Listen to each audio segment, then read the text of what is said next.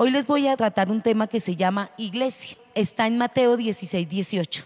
Se llama iglesia. Mateo 16, 18 nos dice, y yo también te digo que tú eres Pedro y sobre esta roca edificaré mi iglesia y las puertas del Hades no prevalecerán contra ella. Y muchas veces pensamos que la iglesia es un lugar, que la iglesia son unos muros, es un techo, unas paredes, un piso. Y la palabra iglesia es una palabra griega que se llama eclesia, que traducido significa iglesia. Esta palabra eka significa salir de hacia a.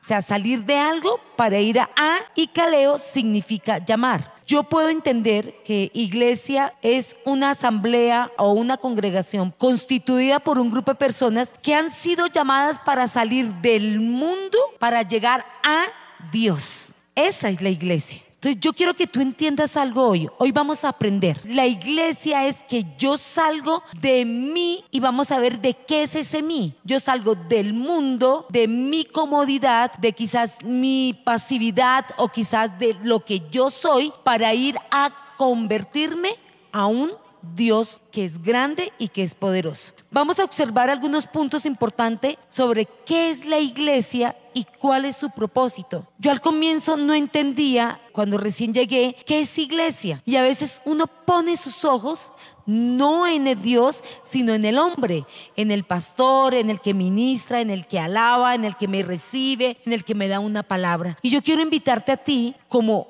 pasó y sucedió en el tiempo que nos habla el, libro de Hechos, donde nos dice cómo Juan y cómo Pedro comenzaron a hacer la iglesia una vez Jesús resucitó y subió a los cielos. ¿Cómo comenzó a formarse lo que es la iglesia? Entonces, la iglesia es un grupo de personas. La iglesia somos tú y yo y todos los que estamos quizás escuchando una palabra para edificarnos, para fortalecernos y para afianzarnos más en la palabra de Dios. Entonces, por eso quiero que quede bien claro lo que es iglesia. La iglesia se establece debido a que un grupo de personas que la conforman son llamados a apartarse. Pero, ¿qué es apartarse? A mí esto me hace recordar mucho cuando el Señor me regaló en Hechos 3:19 y me dice algo, Janet, tienes que arrepentirte y tienes que convertirte, que tengo que volverme a Él para que todos mis pecados se borren. ¿Para qué? Para que vengan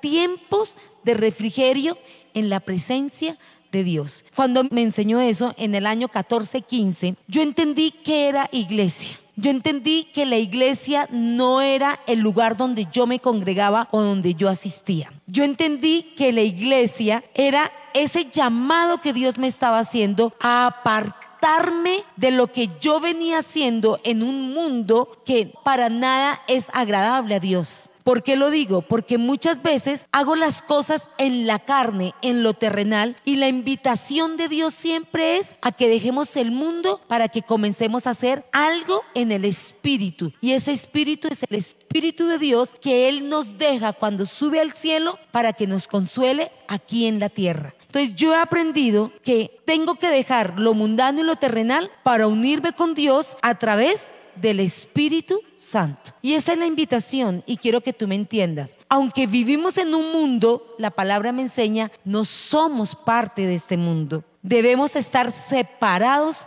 del camino del mundo y unirnos a la verdad de Dios. Y eso quiero que tú lo aprendas y lo entiendas hoy. La iglesia no es un pastor. La iglesia no es un lugar al que yo me congrego cada domingo o al que tú te congregas cada martes o cada día que tú vayas. Ese no es la iglesia. La iglesia somos todos nosotros los que un día decidimos dejar al mundo, dejar el pecado atrás para convertirnos y volvernos a Dios, para dejar esa vieja naturaleza, ese pasado que traemos, para volvernos a Él, a dejar de ser carne, para volvernos espirituales. Y te quiero enseñar algo, cómo fue constituida la iglesia. Yo nunca lo había visto de la manera que hoy lo veo cuando empecé a estudiar Hechos 2. Y yo quiero que tú te vayas a Hechos 2, 38 al 47. Porque la iglesia fue constituida por los apóstoles de Jesucristo después de haber recibido la promesa del Espíritu Santo. Entonces ahí entiendo que si yo no tengo al Espíritu de Dios, que si el Espíritu de Dios no viene, convierte mi espíritu carnal en algo espiritual,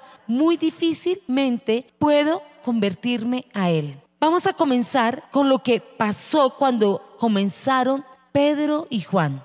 Y mira lo que dice Hechos 2.38. Quiero leértelo. Dice, Pedro les dijo, arrepentíos y bautícese cada uno de vosotros en el nombre de Jesucristo. Pedro fue uno el que negó a Jesús. ¿Cuántas veces tú y yo hemos negado a Jesús? ¿Cuántas veces nosotros lo negamos con la falta de fe, con la falta de obediencia, aún con la falta de arrepentimiento? Y aquí Pedro le estaba diciendo al pueblo, les decía, arrepiéntese y bautícese, pero en el nombre de quién? De Jesucristo. Dice, para perdón de los pecados y recibiréis el don del Espíritu de Dios. Cuando ellos comenzaron a hablarle al pueblo de Dios, cuando ellos comenzaron a hablarle a todos aquellos que quizás se dividieron y se separaron porque vieron que enterraron a Jesús y se murió en una cruz, ellos estaban distraídos, estaban dispersos y no comprendieron cuál fue el propósito de Él. Yo espero que tú el domingo hayas aprendido fue una charla que nos lleva a lo que Jesús hizo en esa cruz y a lo que Él vino a someterse. Él se sometió a Dios. Y Pedro y Juan ya lo habían entendido. Entonces van, buscan a la iglesia, le dicen, arrepiéntasen, arrepiéntasen y bautícesen. Pero bautícesen en qué? Para que recibieran el poder del Espíritu de Dios. Y continúa diciendo en el 39, porque para vosotros es la promesa y para vuestros hijos y para todos los que están lejos, para cuanto el Señor nuestro Dios llamare. Aquí yo veo algo. Cuando ellos comenzaron a predicar la palabra, cuando ellos comenzaron a reunir a todos aquellos que se habían dispersado por la muerte de Jesús, los comenzaron a llamar a que vinieran y a que empezaran a recibir al Espíritu de Dios. Entonces, yo que veo aquí, comenzaron las maravillas, comenzaron los milagros, comenzaron los prodigios que el Señor hacía por medio de los apóstoles y por el poder del Espíritu de Dios. Yo quiero que tú, por un momento, te detengas a pensar en eso. No te distraigas. Yo sé que tú estás ahí sentado escuchándome. Yo sé que tú te puedes distraer fácilmente, pero quiero que pongas mucha atención a lo que yo te voy a contar que está en la palabra. Yo quiero que tú después leas todo lo que dice Hechos 2, Hechos 3, Hechos 4 y Hechos 5 para que entiendas y que le pidas al Espíritu de Dios que te ayude a discernir, a entender qué es lo que Él quiere hablarte a través de estos capítulos del libro de Hechos de los Apóstoles. Aquí yo veo que ellos comenzaron a hacer milagros y los voy a llevar un poquito y me voy a adelantar a Hechos 3. Dice que Pedro y Juan subían juntos al templo a la hora novena, la de la oración. Y era traído un hombre cojo de nacimiento a quien ponían cada día a la puerta del templo que se llamaba Hermosa para que pidiese limosnas de los que entraban en el templo. Resulta que estaban subiendo y Pedro y Juan porque iban a orar, pero ellos veían a un hombre y a este hombre por quizás por años, no dice la palabra, pero que siempre lo subían a que se parara en la puerta y pidiera limosnas. Yo quiero que te adelantes un poquito a Hechos 3:6. Miren lo que dice la palabra. Dice, mas Pedro le dijo, no tengo plata ni oro, pero lo que tengo te doy. En el nombre de Jesucristo de Nazaret. Quiero que tengas presente esta palabra. En el nombre de Jesucristo de Nazaret. Me voy a ir un poquito para atrás. Pedro se queda viendo a este cojo y me lo dice en el verso 4. Pedro, fijando en él los ojos, le dijo, hoy Dios te está diciendo, mírame. Hoy Dios te está diciendo, tú eres mi iglesia. Y vuelvo otra vez al verso 6. Mira lo que continúa diciendo Pedro. Pero lo que tengo te doy. En el nombre de Jesucristo Nazaret, levántate y anda. Hoy Dios te está diciendo, si estás cojo, si estás paralítico, si no te puedes parar de esa cama, si quizás no puedes abrir tus ojos, levántate y anda. Me impacta esta palabra, ¿por qué? Porque él está diciendo al cojo que él iba a pedir limosnas, dijo, yo no tengo oro ni plata, pero lo que tengo te doy. Ponle cuidado a esto. Pedro y Juan en ese momento tenían al Espíritu de Dios y le dieron lo que tenían y le dieron esa fe para creer que había un milagro que se podía volver verdad en tu vida. Y ese es el milagro que quizás tú estás esperando ahí, que haya una sanidad. Estás esperando un milagro, que venga una bendición a tu vida para dejar la escasez, la pobreza. Estás esperando ese milagro para que ese cáncer se sane. En esa época, a través de Pedro y Juan, ellos comenzaron a ver milagros y prodigios. Yo te pregunto algo hoy. ¿Será que yo los puedo ver en este tiempo? ¿Será que tú sí lo has visto? Y quiero contarte la historia de cómo fue naciendo la iglesia en los tiempos de los apóstoles después de que Jesús subió a los cielos. En Hechos 4:32, me quiero adelantar un poquito. Se los voy a dejar de tarea, léanlo. Yo les estoy contando nomás para que ustedes miren, para que ustedes le pidan el discernimiento al Espíritu de Dios para que puedan comprender qué es la iglesia. Y dice en Hechos 4, 32, 37, la palabra dice que los que habían creído en él eran de un solo corazón y un alma. Yo quiero leerle el verso 32 del capítulo 4 de Hechos. Mira lo que dice. Y la multitud de los que habían creído era de un corazón y un alma. Yo te pregunto, ¿será que hoy en día podemos comparar la iglesia de los apóstoles con la iglesia de hoy? ¿Seremos de un solo corazón y un alma? Hay cosas que yo quiero dejarte pensando. ¿Para qué? Porque tenemos que aprender a ser la iglesia de los tiempos de antes. La palabra me está enseñando a mí, vuelve a las sendas antiguas. Y mira, continúa diciendo, y ninguno decía ser suyo propio nada de lo que poseía, sino que tenían todas las cosas en común. Y con gran poder los apóstoles daban testimonio de la resurrección del Señor Jesús y abundante gracia era sobre todos ellos. A mí me da tristeza cuando leo cada vez el libro de los hechos, porque yo puedo ver y entender que a nosotros se nos olvidó vivir igual como lo vivió los apóstoles. Ellos daban fe, ellos daban testimonio de lo que había en ellos y era el Espíritu de Dios el que se movía con grandes milagros, con grandes prodigios. Entonces yo quiero que volvamos y le pidamos a Dios volver a ese tiempo, a esas sendas antiguas. ¿Cuántos dicen amén? ¿Cuántos quieren volver a tener el Espíritu de Dios? Y miren lo que pasaba con estos hombres. Dice, así que no había entre ellos ningún necesitado porque todos los que poseían heredades o casas las vendían y traían el precio de lo vendido y lo ponían a los pies de los apóstoles y se repartía a cada uno según sin necesidad. Entonces José, a quien los apóstoles pusieron por sobrenombre Bernabé, que traducido es hijo de consolación, levita natural de Chipre, como tenían una heredad, la vendió y trajo el precio y lo puso en los pies de los apóstoles. Esta palabra me enseña a mí que ellos daban testimonio y ejemplo y dependían y vivían de todos. Aquí no había egoísmo. Aquí ellos vendían todo lo que poseían, lo traían a los apóstoles y dice que le repartían a toda la gente que estaban alrededor de ellos. Increíble, ¿cierto? Y dice que vino un hombre y al ver todas esas maravillas, dijeron, yo voy a hacer lo mismo. Y quiero que nos vayamos un poquito al capítulo 5 de Hechos. Dice, pero cierto hombre llamado Ananías con Zafira su mujer vendió una heredad y sustrajo del precio, sabiéndolo también su mujer y trayéndolo solo una parte, la puso a los pies de los apóstoles. Miren algo que hizo este, estos hombres. Ellos le habían ido a decir a los apóstoles, a Pedro y a Juan, de lo que vendamos te lo vamos a traer. ¿Qué pasó? Y quizás nos pasa a muchos de nosotros. Quizás nosotros no le hemos prometido a Dios traer una heredad, la venta de una heredad o traerle un diezmo, una ofrenda, una primicia. Quizás le hemos prometido al Señor que nos vamos a arrepentir, que nos vamos a convertir a Él y cuántas veces le hemos fallado al Señor. Y la palabra me dice en el verso 11 del capítulo 5, y vino gran temor sobre toda la iglesia y sobre todos los que oyeron estas cosas. Quiero contarte algo que pasó. Pedro va y habla con, con Ananías y le pregunta y le dice, ¿tú vendiste y trajiste la heredad?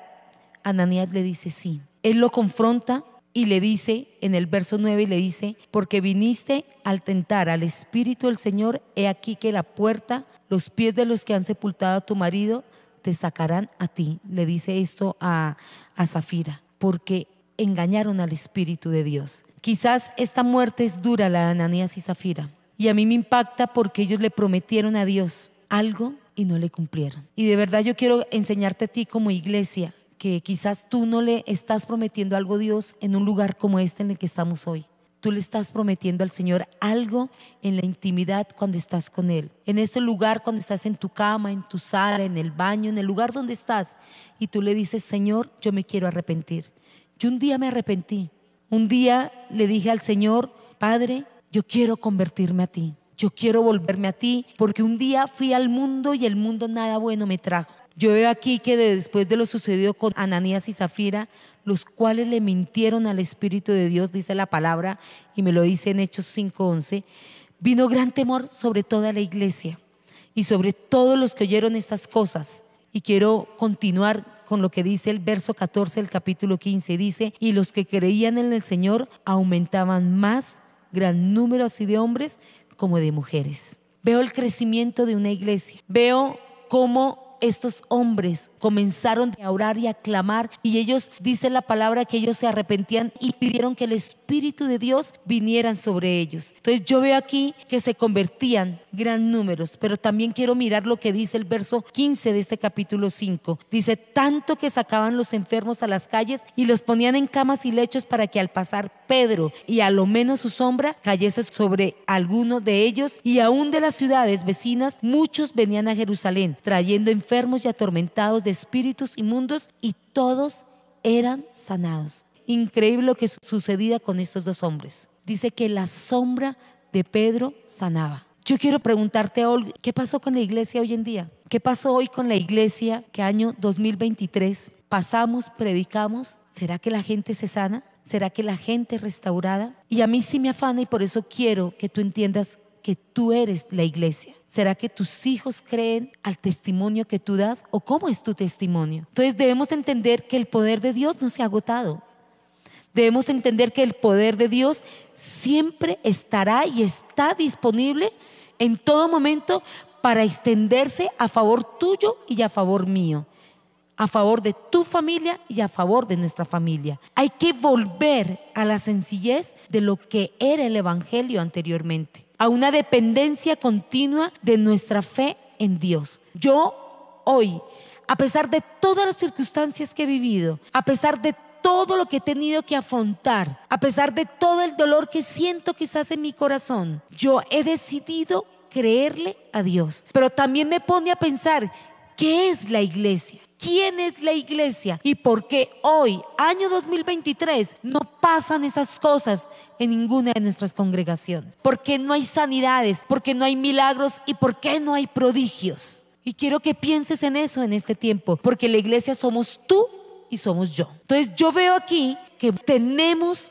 que volver a depender del Espíritu de Dios. Y esa es la invitación. La invitación es al que el pastor dependa del Espíritu de Dios. La invitación es a lo que los salmistas dependan del Espíritu de Dios. Ellos son iglesia también, pero tú también eres iglesia. Y quiero volverme a la definición de lo que es la iglesia. La iglesia es una asamblea o es una congregación constituida por un grupo de personas que han sido llamadas para salir del mundo y llegar a Dios. Entonces yo te quiero decir a ti que estás detrás de estas redes sociales, que me estás mirando quizás por YouTube o me estás mirando quizás por el Facebook o me estás mirando después porque hoy no pudiste ver esta charla. Entonces yo te quiero invitar, tú eres la iglesia de Dios, tú eres parte de la iglesia de Dios. La iglesia no es un, lugar como tal. La iglesia no es un lugar que tiene paredes y tiene techo. Entonces yo tengo que enseñarte hoy, la iglesia somos todos los que dependemos del Espíritu Santo y del poder de la palabra de Dios. Dios tiene el poder para hacer todas las cosas que nosotros no podemos hacer. Dios envió a su Hijo y eso lo aprendimos el domingo. Pero hoy te quiero enseñar que también dejó a su Espíritu Santo para que dejemos la carne, para que nos volvamos más espíritu, para que aprendamos a entender el poder que Él dejó a través de su Hijo Jesucristo y que dejó a través del Espíritu Santo. Y por eso hay que persistir en la fe. No podemos vivir por lo que vemos. Yo hoy Ahorita mientras estábamos en la alabanza le decía, Señor, quita esto que hoy tengo en mi corazón, porque yo tengo que aprender a vivir en la fe que eres tú. ¿Y por qué? Porque yo no puedo vivir por las circunstancias, sino por lo que yo creo. Yo sé que Dios traerá libertad no solamente a mí, sino a mi casa, a mi familia y a mi hogar. Él es el que trae la libertad. Él va a traer libertad a tu casa. Él va a traer libertad a tu familia. Pero si tenemos al Espíritu de Dios morando en nuestras vidas. Entonces quiero que entiendas eso. La iglesia no son paredes. La iglesia eres tú. La iglesia es que cuando tú tengas ese poder del Espíritu de Dios, cuando tú te hayas fortalecido por medio de Él, vendrán personas que te verán y te dirán, ¿qué tienes tú? Que a través de tu mirada, que a través del paso que tú das, viene sanidad a mi vida viene paz, viene regocijo, viene libertad a mi vida. Eso es la iglesia de Dios y lo vemos a través de Pedro y de Juan. Por eso te pregunto, ¿por qué no podemos ser como ellos? ¿Por qué la iglesia ya no es como la de antes? Entonces sí tenemos que volver a las sendas antiguas. Entonces, para terminar, quiero decirte algo y te voy a hacer un resumen para que no se nos vuelva a olvidar que tú y yo somos la iglesia de Dios, que tú y yo somos la novia del Señor, que tú y yo somos por lo que Él va a venir la iglesia de Jesucristo. Yo quiero que tú entiendas eso. Entonces, la iglesia de los apóstoles debe comenzar a emerger en este tiempo a través de nosotros, para que las manifestaciones de Dios vuelvan a venir a través de su Espíritu Santo y podamos mostrar a un Cristo y muchos crean que Cristo sí está vivo y nos volvamos a Él con todo el corazón. Esta es la invitación. Entonces quiero resumirte en algo para que el Espíritu de Dios se entrone dentro de ti y tú puedas manifestar esa presencia de Dios para los que están en tu casa y alrededor tuyo. Primero, tenemos que aprender a predicar con denuedo y sin temor de la palabra de Dios. Créanme que yo soy un testimonio del Señor. Minutos antes no quería pararme aquí porque hay dolor en mi corazón. Pero resulta que yo no soy la que hablo, la que utiliza mi boca es el Señor, es el Espíritu de Dios. Por eso tengo que aprender a predicar con denuedo. Y a predicar no quiere decir solamente en esto, a cualquier lugar que Él me lleve a predicar. El fundamento de la iglesia se basa en la dependencia de Dios. ¿De quién dependes tú? ¿Sabe que a veces nos cuesta depender de Él? ¿Cuándo nos cuesta depender de Él? Cuando vemos circunstancias difíciles, cuando vemos enfermedad, cuando vemos necesidad en nuestra casa. Pero también sabe que quiere hacer Satanás con eso. Decirte es que tú no eres hijo de Dios, es que el Espíritu de Dios no está en ti. Por eso es que tú no puedes ver los milagros. Y por eso quiero confrontarte y decirte, mentiroso es Satanás, padre de mentira, porque Dios mandó a su Hijo Jesucristo. Jesús vino a traernos libertad y Él ya no la dio hace más de dos mil años. El Espíritu de Dios es el que te va a hacer vivir y a caminar conforme a lo que Jesús vino a decirte. Entonces sí necesitamos al Espíritu de Dios. Necesitamos lo que hizo Jesús en esa cruz y lo que hizo Dios al enviar a su Hijo y a dejarnos al Consolador. Entonces esperemos respuestas sobrenaturales de Dios. Yo estoy esperando una respuesta de sobrenatural de Dios y yo sé que la voy a tener. Y yo sé que esa respuesta la veré en el tiempo en que lo diga, pero la respuesta será un sí, porque Él trae libertad a nuestras vidas. Amén.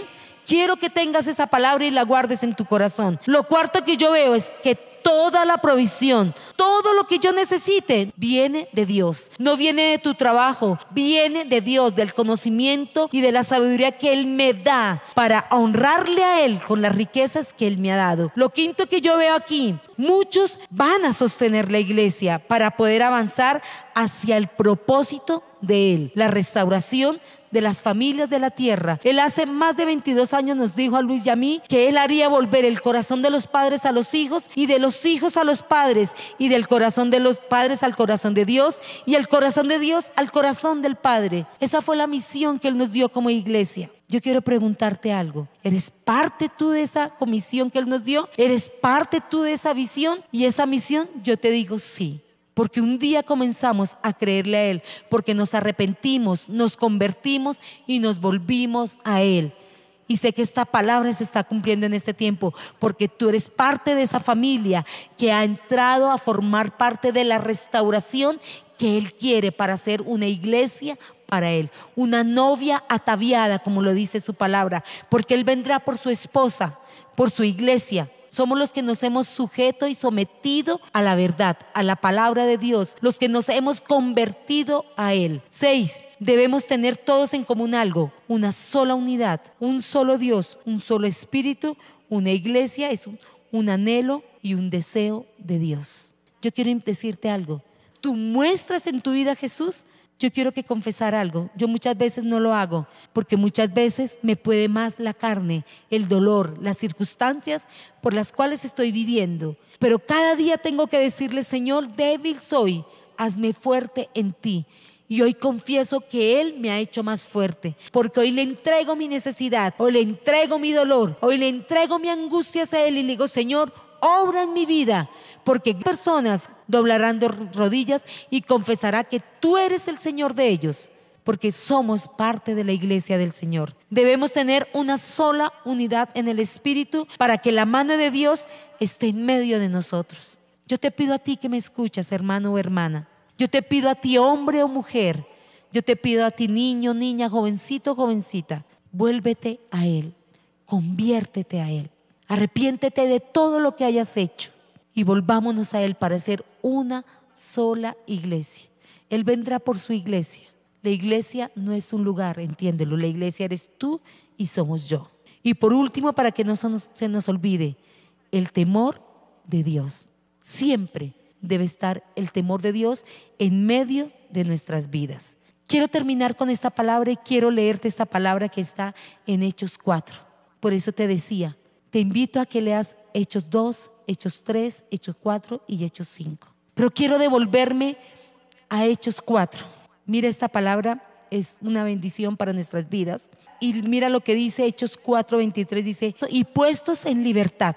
Quiero contarte lo que sucedió un poquito antes. Quizás yo te lo cuento un poquito rápido, pero quiero que tú lo leas. Resulta que Pedro y Juan los habían llevado al Sanedrín y no sé si los estarían juzgando o no, pero a ellos les estaban prohibiendo hablar de Jesús. Porque en el Sanedrín estaban viendo ellos, a través de ellos habían muchos milagros, muchas sanidades, muchos prodigios. Y les inquietaba. Entonces les dijeron, ustedes no pueden volver a hablar de Jesús. Quizás a Luis le cerraron la boca y le dijeron, no vas a volver a hablar. Pero resulta que Dios nos está usando a ti y a mí para hablar de Jesús.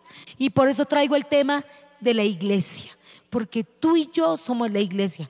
No es el pastor que se encuentra en este lugar, somos tú y somos yo. Y mira lo que dice la palabra. Después de que ellos salieron, dice, y puestos en libertad, ¿a quiénes habían puesto en libertad? A Pedro y a Juan. Dice, vinieron a los suyos y contaron todo lo que los principales sacerdotes y los ancianos les habían dicho. Y ellos, habiendo oído todo, alzaron unánime la voz a Dios yo quiero que te pongas en pie en el lugar donde tú estás. Yo quiero que por un momento dejes de distraerte y por un momento ponle cuidado a esta oración que ellos hicieron. Ponte de pie y vamos a decirla. Mira lo que dicen. Y dijeron, soberano Señor, tú eres el Dios que hiciste el cielo y la tierra, el mar y todo lo que en ellos hay. Reconocieron la soberanía de Dios. Hoy te invito a que reconozcas la soberanía de Dios en tu vida. Yo ya la reconocí. Dios puede hacer lo que quiera con nosotros. Puede permitir todo lo que quiera, pero Él es soberano. Y por eso ahora vamos a hacer esa oración. Y dice, verso 25, que por boca de David tu siervo dijiste. Mira lo que dijo en el Salmo 2.1 David. Dice, ¿por qué se amotinan las gentes y los pueblos piensan cosas vanas? Se reunieron los reyes de la tierra y los príncipes se juntaron en uno contra el Señor y contra su Cristo, porque verdaderamente se unieron en esta ciudad contra tu santo Hijo Jesús. Ahora, Señor, mira sus amenazas y concede a tus siervos que con todo de nuevo hablen tu palabra. Yo te invito a algo, te invito a que le pidas al Espíritu de Dios que tú puedas hablar con de nuevo la palabra de Dios. Pero me voy a devolver al verso 28 y quiero leerlo. Mira lo que dice el verso 28. Para hacer cuanto tu mano y tu consejo había antes determinado que sucediera. Me causa curiosidad dos versículos de esta palabra que está en Hechos 4, 23 al 31. Yo quiero que te detengas y lo leas más tarde, cuando le saques tiempo. En el primero veo que cuando ellos hicieron esa oración, en el verso 24, entendieron la soberanía de Dios. Y comenzaron haciendo esa oración. Soberano Señor, tú eres el Dios que hiciste el cielo la tierra, el mar y todo lo que en ellos hay. Pero reconocieron que la circunstancia por la que ellos estuvieron presos no era algo casualidad.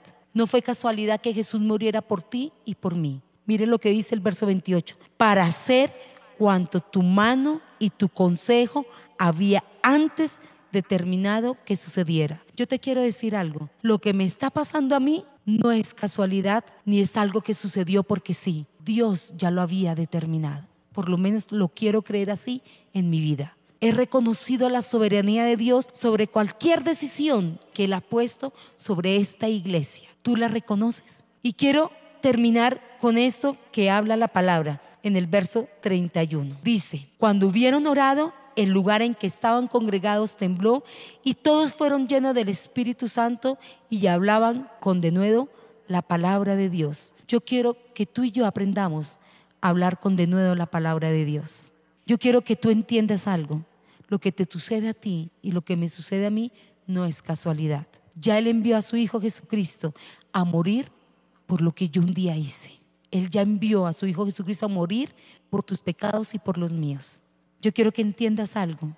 Cuando reconocemos la soberanía de Dios en nuestras vidas, Él ya ha determinado que todo lo que nos iba a suceder, iba a suceder, pero Él de todas nos saca. Y yo te quiero invitar a que te coloques en pie. Quiero invitarte a que a pesar de las circunstancias que tú estás viviendo, tú entiendas que podemos confiar en ese Padre grande y poderoso que tenemos. Entonces yo quiero invitarte a que tú ores conmigo y a que tú digas gracias Padre, porque puedo confiar en tu poder soberano y en tu control incluso sobre lo que nos está sucediendo en este momento, Padre. Padre, yo creo en tu soberanía, Señor. Yo creo que Tú eres el Dios que hiciste el cielo y la tierra y el mar y todo lo que en ello hay, Señor. Hoy, Señor, pido que tu iglesia pueda hablar tu palabra con denuedo, Señor.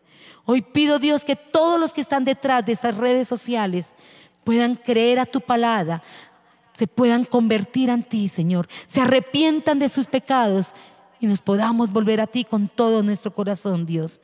Hoy pido, Señor, que a través de tu Espíritu Santo hayan sanidades, Señor. Que a través de tu Espíritu Santo hayan señales y prodigios en medio de nuestras vidas, Dios. Padre, hoy creo que tu Hijo Jesús subió a los cielos, pero me dejó al consolador, al Espíritu de Dios. Espíritu Santo, hoy te pido que seas tú llenándonos a cada uno de nosotros, a los que nos encontramos en este lugar, a los que se encuentran detrás de las redes sociales. Hoy te pido, Espíritu de Dios, que tú tomes control de nuestras vidas. Toma control de nuestra carne, Señor. Toma control de nuestro pasado. Toma control de aquellas cosas que nos apartan de ti, Señor. Padre, hoy te pido Dios que podamos entender tu soberanía en nuestras vidas, así como lo dice el verso 28, Señor, en Hechos 4. Tú tienes control de todo para hacer cuanto tu mano y tu consejo habían antes determinado que todas estas cosas iban a suceder, Señor, y que a ti nada te toma por sorpresa. Padre, hoy te pido, Dios, que traigas libertad a nuestras vidas, que nos libres de la cautividad en la que estábamos, Señor, que traigas sanidad a cada uno de los que están en este lugar y en las redes sociales, Padre. Hoy te pido, Dios, que tú puedas hacernos hablar tu palabra con denuedo y que tu, tu, Espíritu Santo ministre a cada uno, Señor. Queremos dar testimonio de lo que tú haces en nosotros. Padre, que podamos ver esas sanidades y esos milagros que tú estás haciendo en medio de tu iglesia, en medio de tu pueblo, Dios.